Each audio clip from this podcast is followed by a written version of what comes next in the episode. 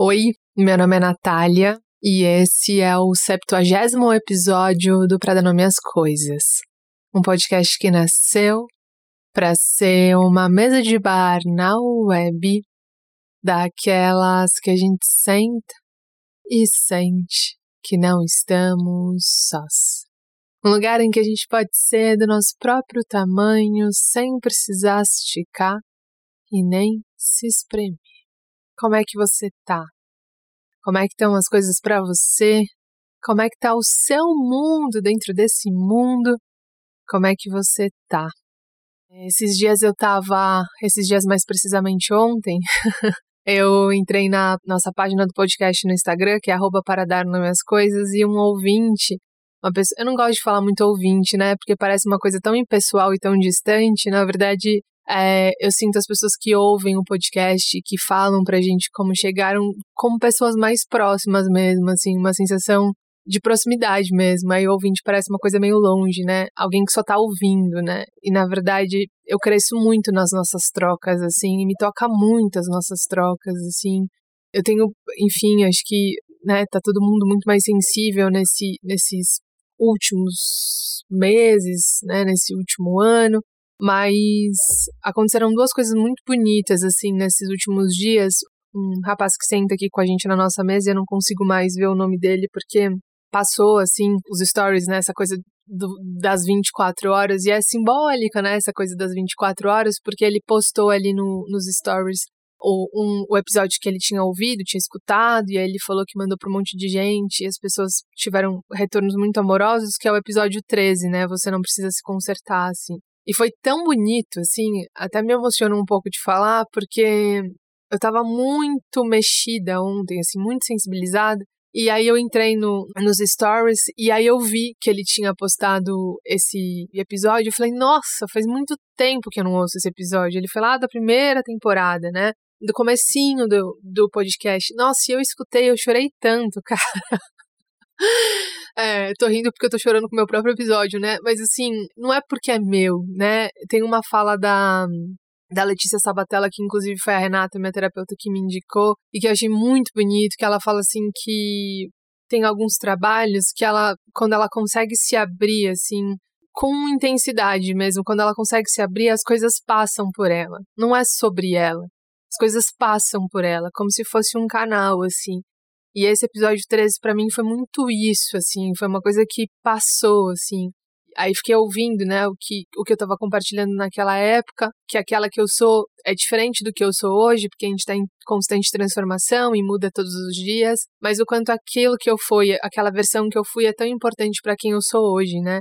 Mas eu tava prestando atenção que naquela época eu tava sem celular, porque eu tinha, acho que meu celular tinha estragado, sei lá eu, mas quando eu tava muito conectada a mim, né? E é bonito isso, né? É, é muito bonito. Ontem mesmo eu estava lendo um livro da Monja Coen, que a mãe me emprestou. O livro chama A Sabedoria da Transformação, Reflexões e Experiências. E ela estava falando sobre essa coisa do mendigar, né? Que é um ritual ali dos monges, que eles vão batendo o sino e as pessoas vão dando aquilo que podem dar e que eles recebem tudo, as coisas boas e as coisas ruins, porque aquilo que eles recebem não é sobre eles, é sobre quem dá bonito, né? É sobre quem sobre o que aquela pessoa tem para dar. Então, se a pessoa dá um prato de comida ou dá algumas moedas, é sobre a pessoa.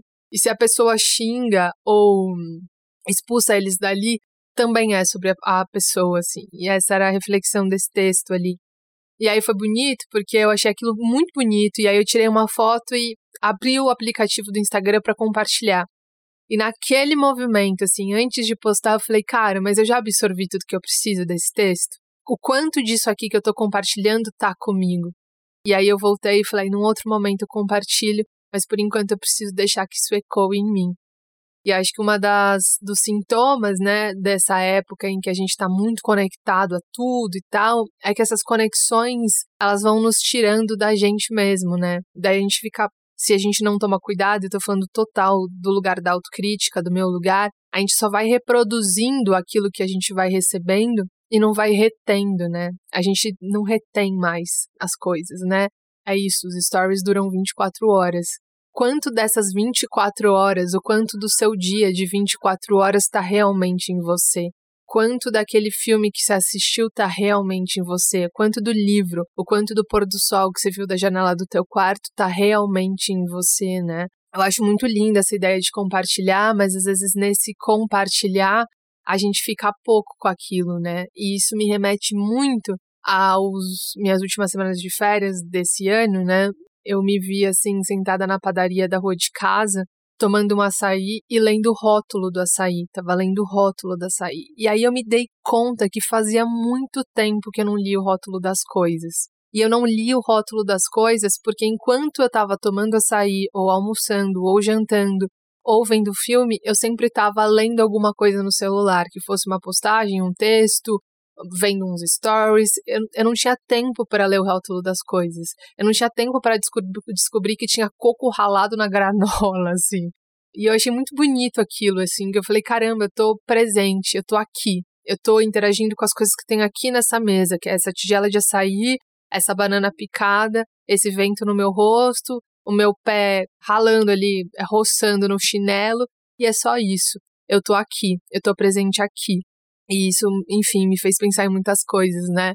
O quanto das nossas 24 horas estão realmente presentes, né? Na, no nosso corpo, assim. E aí também me faz pensar. Esses dias mesmo eu estava conversando com uma amiga e eu falei: caramba, cara, eu tô. Eu gravei um áudio para ela falando não sei o quê. E aí, esse hábito de eu reouvir o nosso áudio, né? Não sei se você faz isso, você faz isso? Você escuta o seu áudio depois que você manda? Eu faço muito isso.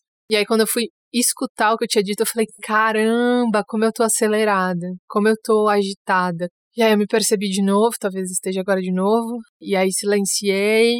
E eu falei: putz, volta pro centro de novo, né? E acho que já compartilhei aqui algumas vezes que antes eu tinha um pouco, eu tinha um pouco, não, eu tinha muito dessa ilusão de que era sobre chegar a algum lugar e ficar nesse lugar. E hoje eu entendo que isso não é possível, né? A gente chega a alguns lugares de paz, de compreensão, de sabedoria, de despertar, enfim, permanece um pouco neles, e aí a gente se distrai, vai para um outro lugar, e a gente se dá conta, putz, caí no buraco, ou putz, estou muito acelerado de novo, e aí a gente volta. A vida é movimento, né? E é lindo que seja movimento, né? Porque se não fosse, a gente não cresceria com as experiências, né? Falando em experiências, esses dias mesmo, né, eu tava me. Tava num, num momento muito auto-julgador, assim, me julgando pra caramba, perfeccionista, né? Então, putz, você podia ter feito mais, você podia ter feito melhor aqui, melhor ali e tal. Aí uma voz interior falou assim para mim: Natália, você quer mais acertar ou você quer mais viver? Você tá focada em experimentar as coisas, em viver as coisas ou em só em acertar? Só pra saber, assim.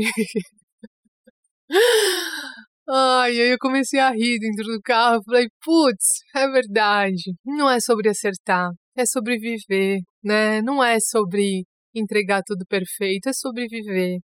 Porque se é sobre acertar, eu vou ter que riscar todas as primeiras vezes. Tudo aquilo que eu ainda não, não sei. Porque provavelmente, se eu pensar em fazer alguma coisa pela primeira vez, eu não vou acertar. Então não é sobre acertar, é sobre viver. É isso, gente. Hoje eu vou falar sobre relacionamentos. Boa audição.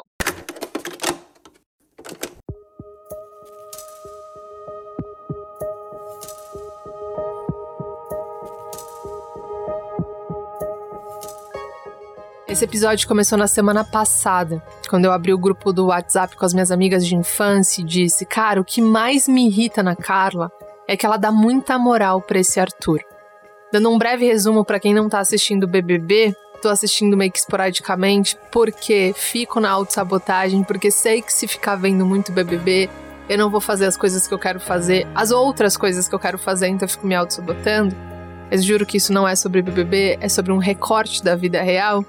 Para quem não tá vendo BBB, a Carla, que é a Carla Dias, que é uma atriz, tá ficando com um cara, também participante do BBB, que chama Arthur.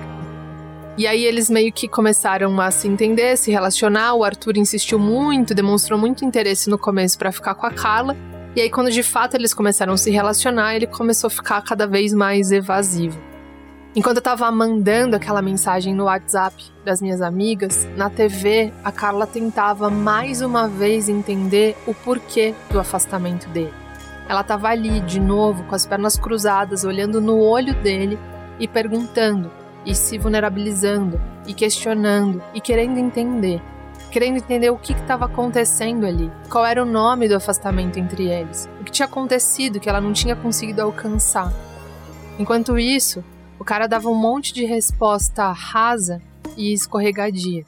Enquanto ela tentava mergulhar, ele nadava para mais longe.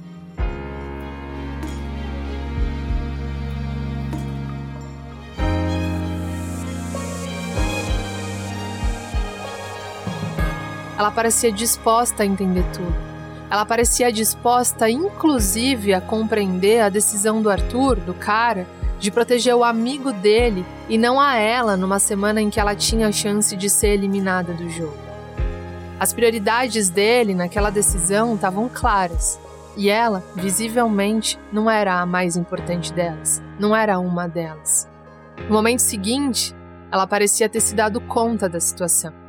Ela parecia ter enxergado a situação com mais nitidez. Numa conversa com a amiga dela, Camila de Lucas, na cozinha, ela dizia: Cara, talvez eu tenha ficado cega mesmo. Talvez eu tenha me, equivocado. Talvez eu tenha aceitado coisas que eu não deveria ter aceitado. Talvez eu tenha me perdido ali em algum momento. Talvez eu realmente tenha negociado coisas que não era para eu negociar. Talvez eu tenha fantasiado, me iludido. Talvez eu realmente tenha me equivocado. A amiga dela, Camila, ouvia. Ouvia e dizia com carinho: É, amiga, é, eu tava aqui tentando te avisar, eu tava aqui tentando te dar um toque. É, amiga. E a Carla concordou. Ela disse: é, Não, realmente, você tentou mesmo. Você tentou, mas eu acho que eu fiquei cega. Depois de alguns dias, numa reviravolta do jogo, a Carla, tendo a possibilidade ali de enxergar o Arthur com mais clareza, ela volta, se ajoelha no meio do gramado e pede o Arthur em namoro. Ela pediu o Arthur em namoro. Ela falou: Cara, você quer ser meu parceiro no jogo e na vida? E a resposta do Arthur foi: Partiu. Ele poderia ter usado qualquer outra palavra para dizer sim, mas ele escolheu a palavra partiu. E aí me fala aqui, cara, já que a gente tá numa mesa de bar, né, entre amigos, quem responde partiu a um pedido de namoro? Não, falando sério aqui, falando só entre nós. Quem responde partiu? A pessoa fala assim: você quer ser meu parceiro na vida no jogo? E aí você responde partiu. Quem responde partiu a um pedido de namoro? Talvez alguém que já tenha partido dessa relação há muito tempo? Ou talvez alguém que não tenha considerado esse pedido muito importante? Ou talvez ainda quem realmente nade somente na superfície? A falta de disposição dele de andar junto com ela ficou ainda mais nítida quando ela desmaiou num jogo e foi socorrida pelas mulheres que estavam ali. O Arthur assistiu tudo, em pé, próximo a ela, com as mãos na cintura, sem se mexer. Ele viu ela desmaiando, ele viu ela numa situação limite, e nem essa situação limite o mobilizou para alguma coisa. Esse episódio começou na semana passada, esse episódio aqui do podcast. Quando eu abri o grupo do WhatsApp com as minhas amigas de infância, disse: Cara, o que mais me irrita na Carla é que ela dá muita moral para esse Arthur. Eu queria entrar nesse BBB discretamente e dizer: Mana, e ir embora também é uma possibilidade. Você não precisa ficar agarrada a esse fiapo de namoro. Porque namoro é para fazer a gente rir, viver melhor, andar acompanhado por caminhos difíceis, assistir série, ser melhor no jogo e no BBB. Namoro é para ser leve, é para ser bom. Se o namoro te dá quatro beijos na festa, no meio da madrugada, e no resto do tempo te faz ficar insegura, mal, angustiada, tentando adivinhar o que está acontecendo na relação, repensa. E repensa nem que seja para ficar consciente, sabendo o que você pode esperar desse relacionamento. Ou não pode esperar. Repensa, nem que seja para pensar no que você entende sobre namoro, sobre amor, sobre parceria. Repensa. Porque, embora a gente possa chegar a conclusões sobre isso sozinha, é nas nossas relações que a gente encontra espelhos da gente mesmo. Espelhos do que a gente tolera, espelhos do que, do que a gente aceita, do que a gente sucumbe, do que a gente negocia, do que a gente deixa para lá, do que a gente acha importante, do que a gente prioriza. As nossas relações nos oferecem espelhos da gente. Mais do que isso, as nossas partidas falam muito sobre a gente. As nossas decisões de ir embora falam muito sobre a gente, mas as nossas permanências também. E talvez o que você precise agora não é saber onde o Arthur tá nessa relação, mas é onde você está nessa relação. Algumas vezes foi isso que me guiou nas minhas batidas de porta, nas minhas decisões de ir embora. Foi quando eu me dei conta de que eu estava passando mais tempo tentando entender o que estava acontecendo com a outra pessoa, o que estava acontecendo com a relação, o que estava acontecendo com a gente e menos tempo curtindo o que estava acontecendo entre eu e a pessoa. O que me guiou a algumas despedidas foi quando eu percebi que enquanto eu estava mergulhando fundo, a outra pessoa estava boiando, batendo o braço para longe, para o outro lado. Foi quando eu percebi que enquanto eu estava tentando dar a mão para outra pessoa ali no meio do mar, eu estava me afogando, eu estava me angustiando, porque a outra pessoa não estava fazendo movimento nenhum para permanecer perto. Tem horas que a pergunta não é onde é que o outro tá, mas é onde é que eu estou. Onde é que eu estou nessa relação? E eu tenho uma experiência a compartilhar sobre isso.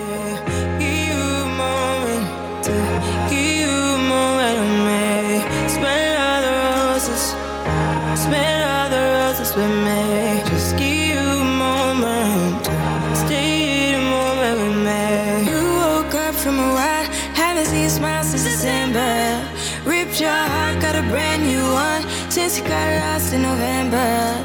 See it in your eyes when we leave for the night. Way too many heartbreaks still on your mind. Let the flame burn down for a while. Let the flame out for a while. Quando eu tinha 20 e poucos anos, mais ou menos, eu tive um relacionamento. Eu tava naquela época que a gente tá querendo ganhar o mundo, sabe? Que a gente acha tudo possível. Com 20 e poucos anos, cara, tudo é possível, né? Você fala assim, mundo, pode vir que eu mato no peito. Eu era muito essa pessoa, assim. Sou um pouco hoje também, mas eu era demais naquela época. Eu tava querendo ganhar o mundo, eu tava achando que eu ia mudar o mundo. Entendeu a diferença, né? Eu não tava só querendo ganhar o mundo, eu tava achando que eu ia transformar o mundo, cara. Eu ia ser capaz, ó, de trazer um antes e depois pro mundo. E a pessoa com quem eu tava me relacionando, ela não tinha a mesma vontade. Ela não tinha esse mesmo desejo, essa mesma gana, essa mesma ânsia, né? Para essa pessoa, se tivesse assim um, um, combo do Mac que viesse metade sossego, uma porção de tranquilidade e um copo de rede na varanda, era esse combo que a pessoa pagava ali para ter. E eu, na época, eu era muito nova para entender que as pessoas não mudam porque a gente quer que elas mudem. As pessoas não mudam se elas não verem sentido nessa mudança. A transformação só vai acontecer no outro se o outro estiver disposto, se o outro vê sentido em se transformar. E na maioria dos casos, não é a gente que causa essa transformação no outro, né? No limite, é o outro olhando para aquela relação ou para aquela vivência e falando: cara, essa relação e essa vivência são importantes para mim, eu vou me transformar para que isso se torne possível da gente continuar andando, né? Mas eu era muito nova para entender isso. Eu achava que, de algum modo, sei lá, o jeito que eu tava conduzindo a relação ali ia dar certo. E aquela pessoa ia se ligar que talvez, cara, fosse bom ter um pouco de vontade. Também tinha um pouco de prepotência da minha parte ali, né? Por eleger aquela minha verdade, por eleger aquele modo de estar no mundo como único, né? Só sei que eu era muito essa pessoa de, putz, quero ganhar o mundo, e, a outra pessoa era muita pessoa de, cara, o mundo vem a mim. E aí, isso, com o passar do tempo, começou a incomodar nós dois. Começou a, a criar realmente um abismo entre a gente. Porque, como imagem, eu era a pessoa que estava indo e ele era a pessoa que estava tentando ficar de todos os jeitos, né? E aí, isso começou a ficar nítido na relação e essa pessoa teve uma ideia para solucionar isso. Uma ideia que seria, na cabeça da pessoa, imagino, indolor, né? E fácil de resolver. E essa ideia foi inventar que estava fazendo um processo de trainee numa empresa. Numa empresa massa tal. E aquele processo de trainee simbolizava um movimento. Pô, agora eu tô pensando na minha carreira, tô pensando em movimentar, tô pensando em ganhar o mundo, tô pensando em me jogar na estrada e tal. E eu achei aquilo incrível, óbvio, né? porque afinal de contas aquilo não combinava muito, né? O processo de treininho não combinava com essa ideia de deitar na rede e esperar que o mundo chegasse até você com 20 anos, né? E aí eu lembro que todos os dias essa pessoa me ligava, assim, no, no fim da noite, dizia como tinha sido legal o processo de trainee. Vamos fazer um parênteses aqui, porque a pessoa era realmente muito criativa, né? Porque conseguia ali pensar em vários detalhes ali para manter a, a, fantasia no ar. E todo dia ela, ele ligava à noite e falava, cara, muito legal esse processo de trainee, tem isso, tem aquilo e tudo mais. E eu, putz, que massa, que legal. E eu muito naquela ilusão de, cara, putz, agora a gente vai ganhar o mundo, cara. Porque a gente tá, putz, na mesma sintonia e tal, né? Até que um dia, durante uma festa, eu soube por uma. Não, foi numa conversa assim, trivial, eu conversando com a pessoa, e a pessoa falou: Ah, então, e aí, como é que vocês estão? Eu falei, pô, agora a gente tá massa demais, né? Agora a gente tá um casal, assim, maravilhoso, porque a gente tá ganhando mundo juntos, porque a gente tá, assim, desbravando, assim, não, putz, não vai ter para ninguém. E a pessoa fala assim, mas do que, que você tá falando? E eu falei, não, do processo de trainee que a pessoa tá fazendo, assim, que tá super feliz e tal. Ela falou assim, não, a gente não tem nenhum processo de trainee. Naquele dia, eu descobri que aquilo nunca tinha acontecido. Que a pessoa tinha inventado uma mentira e sustentado uma mentira para tentar fazer uma ponte naquele abismo que tinha sido criado e que naquele momento era intransponível a menos que um de nós dois cedesse em algo que era muito importante pra gente, né? E aí eu saí daquela festa, foi muito difícil, minhas amigas é, ali me escutaram e tudo mais, e eu fiz todo um, um meia-culpa, porque eu achava que o fato da pessoa ter mentido era também, em alguma medida, porque talvez eu não era tão aberta assim para essa pessoa expor aquilo que não queria fazer, enfim, foi uma confusão assim. E, e aí a gente marcou uma conversa, aí foi conversa, choro, confissão.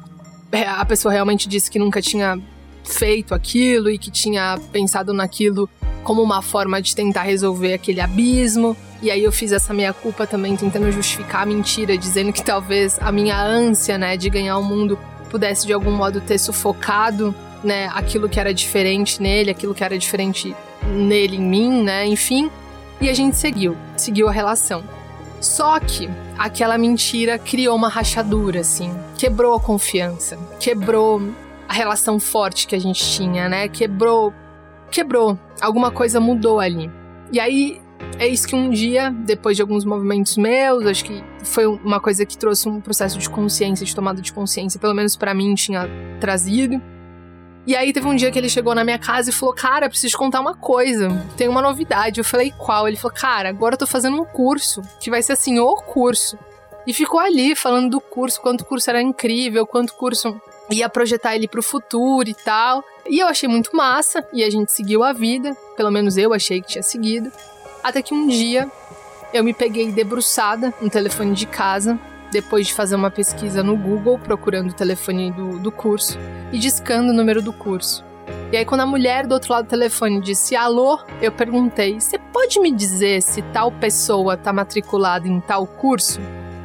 E aí ela meio que negou, e aí eu fiz uma insistidinha assim, falei, puxa, mas é que eu precisava muito saber. Ah, ah, e ela acabou topando falar. E aí, enquanto eu ouvia, assim, o barulho dela mexendo num, numas, nos cadernos, nos, numas folhas, antes mesmo dela voltar ao telefone, eu me dei conta, assim, falei, cara, acabou. Essa relação acabou aqui. Porque eu tinha virado, né, me dei conta que eu tinha virado a pessoa que liga nos lugares para confirmar se o que aquela pessoa com quem eu tava me relacionando, se aquela pessoa que tava, com quem eu tava me relacionando tava dizendo a verdade. Eu falei, cara, eu não quero ser essa pessoa. Eu não quero ser a pessoa que vai ficar ligando para os lugares ou tentando confirmar aquilo que ele estava me dizendo. E naquele momento eu me dei conta de que aquela confiança que tinha sido quebrada, ela não poderia ser restabelecida.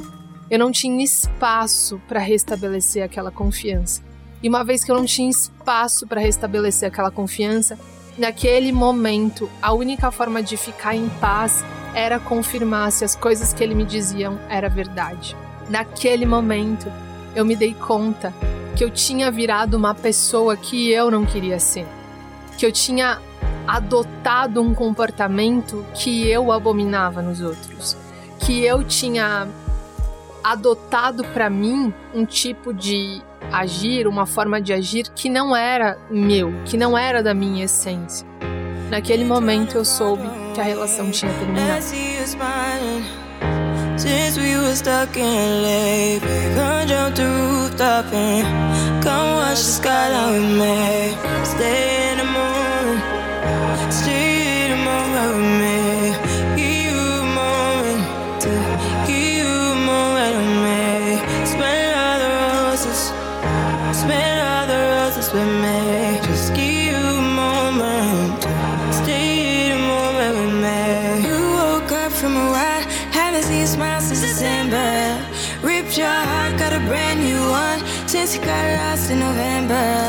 See it in your eyes when we leave for the night. Way too many heartbreaks still on your mind. Let the flame burn down for a while. Let the flame blur out for a while.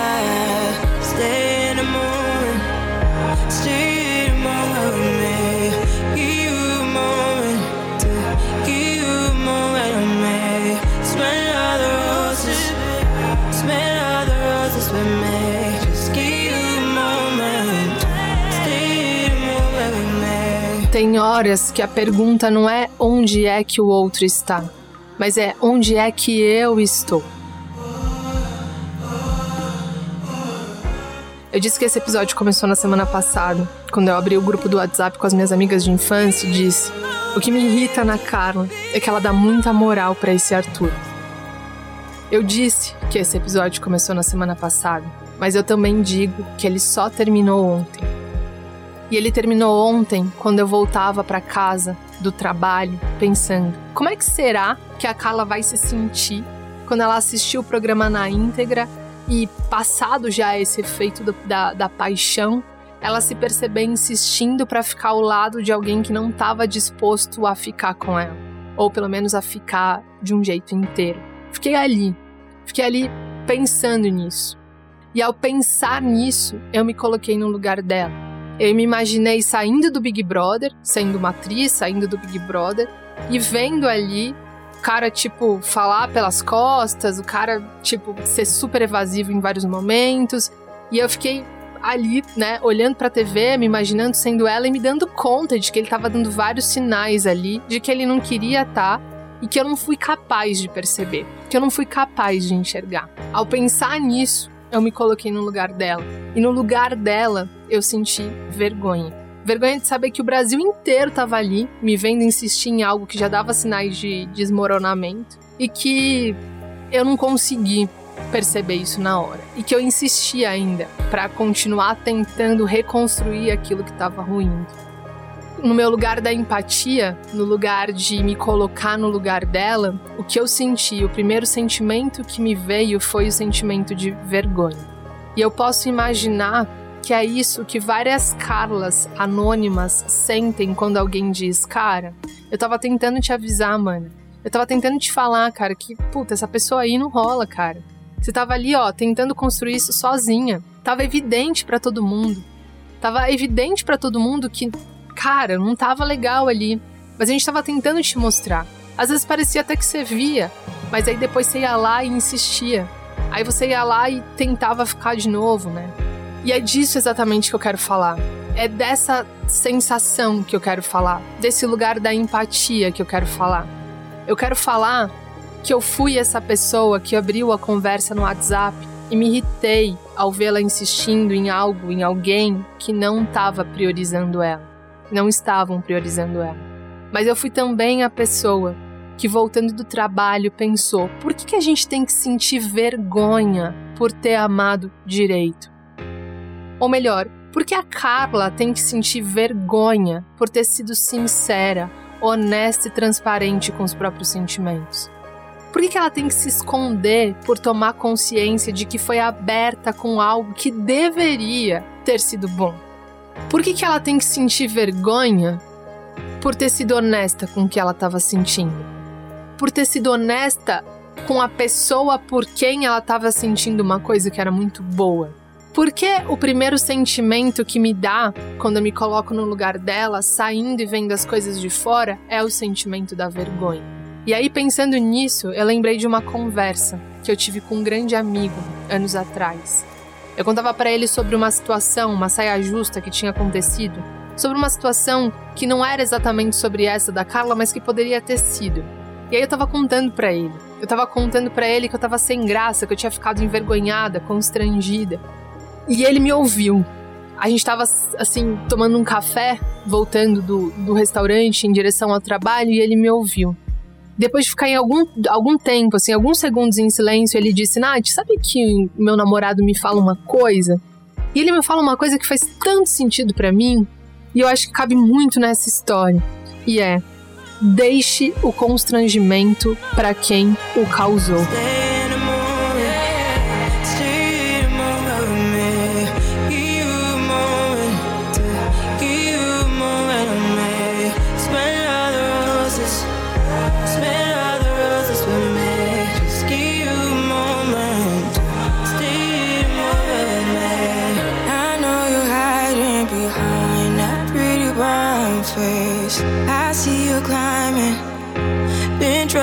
Find your way.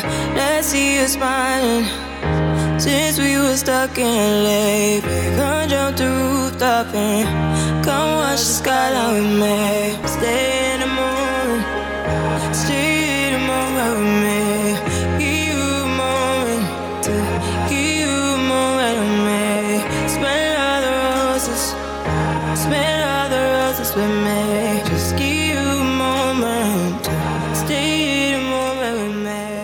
Deixe a vergonha para quem a causou. E talvez fosse isso que eu quisesse dizer para Carla. Para Carla que tá na TV ou para Carla que de repente tá ouvindo esse episódio agora. Para Carla que insistiu numa relação, para Carla que apostou num amor, para Carla que tentou ali reconstruir, que acreditou que dava para reconstruir uma casa que estava dando sinais de desmoronamento. Que acreditou que ia dar, cara, que ia dar pé, e que no final das contas acabou saindo machucada, quase afogada dessa relação. Talvez fosse isso que eu quisesse dizer para você, Carla. Deixe o constrangimento para quem não conseguiu se entregar. Deixe o constrangimento para quem não conseguiu dizer, para quem não conseguiu honrar aquilo que estava sentindo, para quem não foi sincero, verdadeiro, para quem não foi honesto com aquilo que estava sentindo. Deixe o constrangimento para quem o causou, eu acho muito importante. Eu vou ser sempre essa pessoa. Por mais que eu saiba que isso cause alguns incômodos, eu vou ser sempre a pessoa que vai sentar aqui na mesa do bar e falar: cara, olha para sua ideia de amor. Observa aquilo que você associa ao amor. Tem um episódio que eu falo muito sobre isso, que é o amor não precisa ser assim.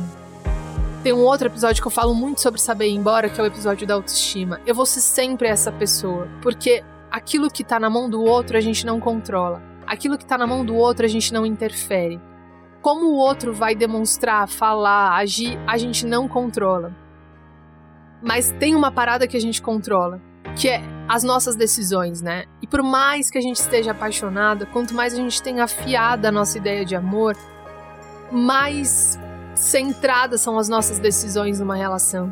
O que eu quero dizer, como as relações são os nossos espelhos, quando a gente passa por uma relação cagada, quando a gente passa, passa por uma relação em que o outro mentiu ou que o outro falhou, em que o outro fez uma coisa que a gente não não gostou, a gente tem a oportunidade de nos olhar dentro da, daquela relação e falar, cara, qual parte minha dialoga com isso? Qual parte minha que permite isso? Qual parte minha que sucumbe a isso? Que eu quero dizer é, eu sempre vou ser a pessoa que vai falar, mana, olha para sua ideia de amor. Olha para aquilo que você enxerga como amor. Olha para o que você negocia quando o amor vem, sabe? Quando, quando parece que o amor vem. Vou sempre estar tá no time da Nina Simone que fala: aprenda a sair da mesa quando o amor não está sendo servido. Aprenda a ir embora. Aprenda a bater a porta. Aprenda a dizer, cara, eu tô profundamente apaixonada por você. Eu tô profundamente apaixonada por você, mas a paixão que eu sinto por você, ela não vale a minha saúde mental. Ela não vale essa sensação de me sentir diminuída. Ela não pode ser o preço para que eu tenha alguém do meu lado. Eu vou ser sempre essa pessoa, mas eu também quero ser a pessoa que vai te dizer, mana, não se envergonhe por ter amado e não ser sido correspondida. Não se envergonhe por uma vergonha que não foi você que causou por um constrangimento que não foi você que causou, por um, uma saia justa ou uma situação que não foi você que causou. Não se envergonhe por falhas ou por pequenezas que não foi você que causou. O que eu quero dizer é: deixe o constrangimento para quem não conseguiu se entregar, para quem não conseguiu dizer, para quem não conseguiu se colocar, para quem não conseguiu falar, cara, brother, para mim não dá aqui. Pra, eu não quero aqui. Não, não, tipo, cara, eu não posso me relacionar com você desse jeito. Pra, deixe o constrangimento para quem não foi sincero ou sincera com você. Para quem não foi verdadeiro, para quem não foi honesto com aquilo que estava sentindo. E quando sair da casa, e quando sair da festa, e quando entrar no seu quarto, e quando se der conta de que você poderia ter ido embora antes, e quando você se der conta de que, cara, dava para pegar a direita ali, as sete esquinas atrás, mergulhe nisso. Se pergunte, se questione, se entenda, use isso para crescer, para entender onde é que eu tava quando eu tava tentando fazer essa pessoa ficar. Mas não deixe que um constrangimento que não é seu te travar em novas relações. Não deixe que esse constrangimento causado por outro vire em você uma vergonha de amar. Vire em você uma vergonha de se entregar. Vire em você uma vergonha de se vulnerabilizar, porque isso não é sobre você. Amor, amar, se ama assim, assim mesmo, de peito aberto, de verdade, com presença. E quando chega, é lucro. Ou seja, não faz a gente se diminuir. Quando chega, é soma, ou seja, não faz a gente se subtrair. Mas o que eu queria dizer nesse episódio é: cara, as relações são os nossos espelhos. Elas estão refletindo pra gente ali o tempo todo coisas sobre a gente. E isso é muito massa quando a gente aprende, assim, porque aí toda relação vira uma oportunidade de aprendizado, né? Tudo aquilo que acontece na nossa vida, a gente fala: opa, peraí, o que, que em mim tá dialogando com aquela parte, né? O que, que em mim tá ali? É muito fácil, e eu tô fazendo esse episódio muito a partir do meu lugar da autocrítica, porque quando eu vi ela insistindo de novo ali numa, numa relação que ela não queria, que o cara não queria, na verdade, ela queria demais, mas o cara não queria. Primeira coisa que eu senti foi: porra, mano, sai fora, Carla sai fora, né? Sai, vai embora. Você não precisa ficar aí, porque às vezes a gente esquece realmente, né? Que, que a gente não precisa ficar, que o amor não, não, não precisa ser sinônimo de ficar até o fim a qualquer preço. Mas eu acho que é isso que eu queria dizer, gente. Olha para isso, entende qual é a parte sua ali que, que achou tudo bem ficar assim, por que, que você negociou isso, mas não assuma um constrangimento que não é seu. Se a pessoa te traiu, se a pessoa te abandonou, se a pessoa mentiu para você, se a pessoa foi vazia, não foi sincera, isso é um constrangimento que não é seu. Tem uma coisa que ficou até meio que popular, assim, essa coisa da gente fazer piada com quem foi traído, assim. E é muito comum pessoas que foram traídas se sentirem envergonhadas por dizerem que foram traídas, porque assumem o constrangimento da falta de caráter da outra pessoa como seu. Deixa o constrangimento para quem causou o constrangimento. Esse constrangimento não é seu. A gente não pode se envergonhar por ter amado direito, por ter amado de peito aberto, por ter falado quando estava sentindo, por ter dito aquilo que estava sentindo por ter sido honesto com aquilo que estava sentindo, né? A gente vai colocando, senão a gente vai colocando o amor dentro de várias casas de vergonha, dentro de várias caixas de vergonha e vai assumindo o amor como uma outra coisa, né? e a gente vai travando. Então acho que é isso, assim. Acho que o que eu queria dizer é, Carla, Carla do Big Brother e Carla da vida real, se você tiver alguma Carla sentada aqui, não se envergonhe por ter amado de verdade. Use essa relação, né? Isso que você sabe dessa relação para ser melhor para você na próxima relação, não melhor para o outro, para ser melhor para você na próxima relação, mas não assuma um constrangimento que não é seu. Como diz meu amigo, deixa o constrangimento para quem o causou.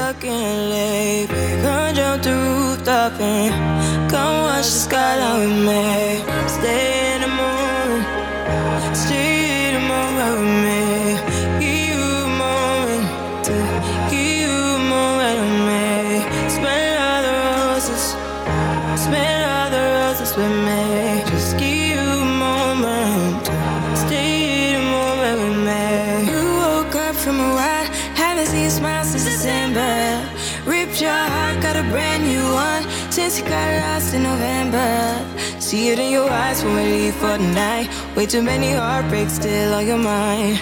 Let the flame burn down for a while. Let the flame blur out for a while.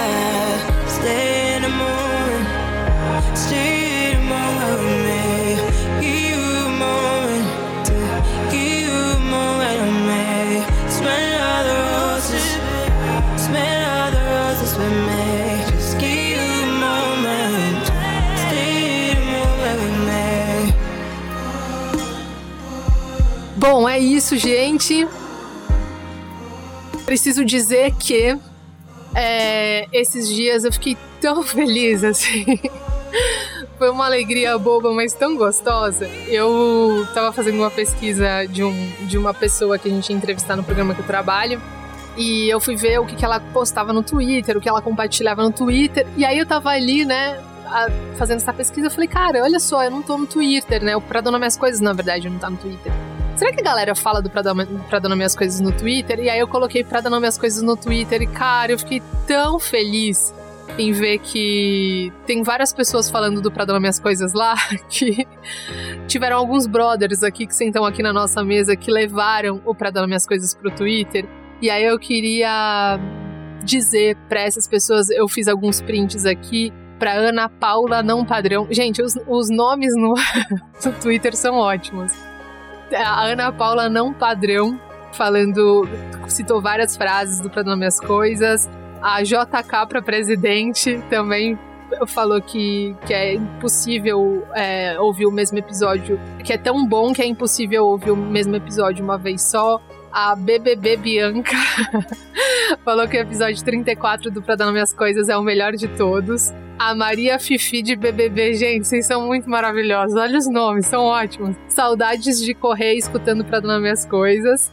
O Ciel, agora que eu me toquei porque meu dia tava estranho, eu não ouvi o episódio novo do Pra Dar Nome às Coisas.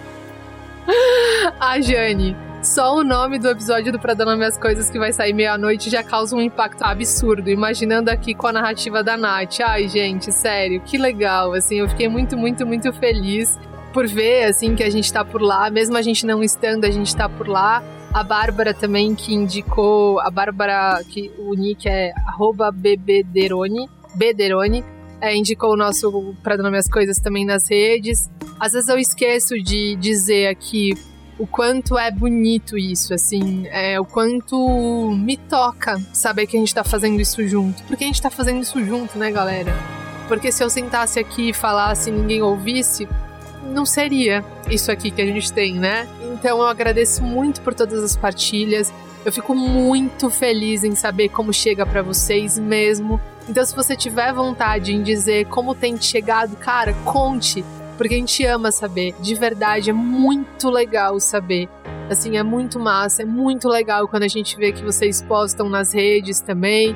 E aí chega uma galera, e é muito bonito. Esses dias mais recentemente, recebi uma mensagem de, de eu vou chamar de amigo, gente, porque ouvinte é um nome muito frio, né? De um amigo nosso que senta aqui na nossa mesa, um amigo que a gente conheceu do Pra Dar às Coisas, e disse que o Nome às Coisas, junto com a terapia e junto com os processos de autoconhecimento que ele foi fazendo a partir desses movimentos todos, o ajudaram a ressignificar um relacionamento que tinha sido muito difícil para ele. Então, assim, é, muito obrigada. A gente, eu sei particularmente que alguns episódios mexem mesmo, e eles mexem porque crescer mexe, né? Porque expandir mexe, porque doer mexe. E por várias vezes eu ficava pensando, putz, né? Mas tem coisas que eu trago aqui na mesa que esticam tanto a gente por dentro, né? Será que o Pra Nome às Coisas ainda tá sendo esse lugar em que a gente pode ser por inteiro, né? E aí, acho que a minha resposta mais sincera é: alguns episódios vão ser só um abraço, e outros vão ser, cara, vai ser duro, mas vai andando que vai ter um outro lugar. Você tá no corredor, mas vai ter um outro lugar que você vai chegar e que vai ser maior. Então eu espero assim que vocês sintam todo o amor que a gente coloca em cada episódio, toda a vontade. E hoje eu tava pensando, né? Eu falei, caramba, eu vou dividir hoje com a galera do Pra Dar às Coisas uma coisa que eu dividiria, assim, com as pessoas que eu mais amo na minha vida, assim. Então eu espero que vocês sintam esse amor em cada episódio. É isso. Se você gosta do nosso trabalho, se você vê sentido, se de algum modo alcança você, tem uma forma, uma das formas de você apoiar o nosso trabalho é entrando no redeamparo.com.br barra AMP. Esse AMP é A de Amor, M de Maria, P de Pato. Lá você pode apoiar o nosso podcast, ajudar ele a continuar existindo por aqui. Tem duas formas de apoio, se eu não me engano, é 15 ou 30 reais. E o que mais que eu dizer? Acho que eu disse tudo. Ah, e o meu livro, é, se você quiser comprar o meu livro, a, essa tiragem que a gente fez agora, que eu fiz agora, já tá acabando, mas é só mandar um e-mail para livrotuavida@gmail.com. E é isso, gente. Muito obrigada e até semana que vem.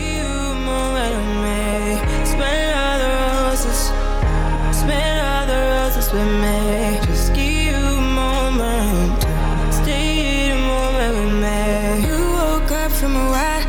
seen smile since December. Ripped your heart, got a brand new one since you got lost in November. See it in your eyes when we leave for the night. Way too many heartbreaks still on your mind. Let the flame burn down for a while. Let the flame blur out for a while.